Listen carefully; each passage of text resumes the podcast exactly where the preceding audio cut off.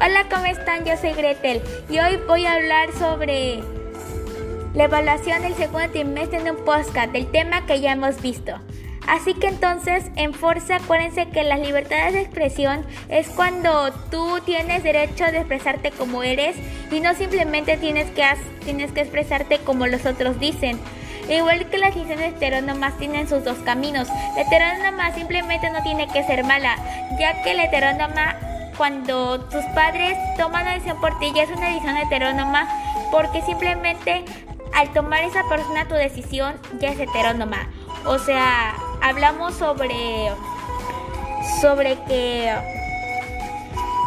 cuando un padre decide por ti es una decisión heterónoma buena que simplemente tiene que